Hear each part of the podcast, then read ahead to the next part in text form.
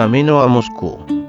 Muy buenos días, miércoles 29 de noviembre y en esta fría y lluviosa mañana de noviembre, pues qué mejor que hablar de, series de terror. Y es que recientemente he terminado eh, algunas, o he visto algunas, y bueno, pues eh, recomendarlas, comentar un poquito sobre ellas, a ver qué os parecen. Vamos a ver, la primera de ellas, eh, bueno, decir, eh, el orden que voy, que voy a seguir va a ser, digamos, de la más conocida a la menos conocida. Entonces, la primera de ellas, eh, muchos de ellos, si sois aficionados al género y tal, la conoceréis y la habréis visto, es American Horror Story. En mi caso, la última que he visto es la, la temporada 6, la de Roanoke. Eh, a decir verdad, me falta el último capítulo, pero muy mal se tiene que dar para que, bueno, mm, cambie mucho, mucho, mucho la, impresión que tengo de, la temporada en general. Decir que mmm, yo considero que es una, una, serie con altibajos, tiene temporadas bastante buenas, tiene temporadas mmm, algo flojas, en este caso es de las buenas y sobre todo porque ha pegado eh, un cambio mm, eh, bastante curioso y es que la, temporada está como dividida en, dos. Una primera parte que es eh, simula un, reality, el típico reality americano donde pasan penurias y cosas eh, a una serie de personas, pues en este caso de un, unos hechos en una casa, eh, inspirados en, eh, en, la colonia perdida de Roanoke, eh, etcétera, etcétera. Bueno, con unos actores eh, haciendo los, los, hechos que cuentan los personajes reales. Vamos, si habéis visto realities de ese estilo en, en otros canales, seguro. En este caso es uno simulado. Y la segunda parte es como que están rodando una segunda temporada de ese, reality y es donde, digamos, sucede mmm, la mayoría de la, eh, de la chicha. Entonces, en este caso me, me parece un acierto ese, eh, como ese planteamiento que, que, han hecho y bueno, recomendada. La segunda, otra conocida, es la de Stranger Things, la temporada 2, y digamos que más de lo mismo. En mi caso no soy un grandísimo fan, simplemente me gusta, me parece eh, una serie bastante decente. Mm, las actuaciones yo pensaba que no me iban a gustar nada de las actuaciones infantiles y me parecen bien, el doblaje no tanto, pero bueno. Eh, entonces, eh, si te gustó la primera, te va a gustar esta, yo creo.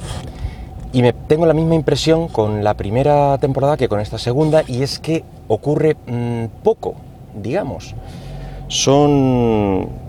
Nueve, nueve episodios, creo recordar, y yo creo que se puede haber contado exactamente lo mismo en cuatro, cinco, no sé, digamos que estiran demasiado ciertas escenas y ciertas situaciones, pero bueno, en general deja buen, buen sabor de boca. La siguiente, algo menos conocida, es la de Strain, o de Strain, la primera temporada. Esta ya le di una oportunidad, pero no pude terminar de ver y se quedó en el olvido y al final la retomé hace poco y, la verdad es que me está gustando muchísimo. Eh, es una serie basada en, en la trilogía de la oscuridad de Guillermo del Toro y Chuck Hogan, una serie de libros. Eh, trata del vampirismo, una plaga, cómo llegan a Nueva York, etcétera, etcétera. Pero trata el vampirismo como debe tratarse este tema. Nada de vampiros brillantes y guapos y bien vestidos y, y tal. Son vampiros chungos, feos, parecen más murciélagos de hecho que, eh, que vampiros, o sea, que, que personas eh, está bien, bien llevada, me, me, está gustando bastante. Tiene tópicos un poquito del género, como ese viejo profesor eh, que lleva luchando prácticamente toda la vida con, con el mal, etcétera, etcétera. Pero yo que sé, eso le da también cierto, cierto aire.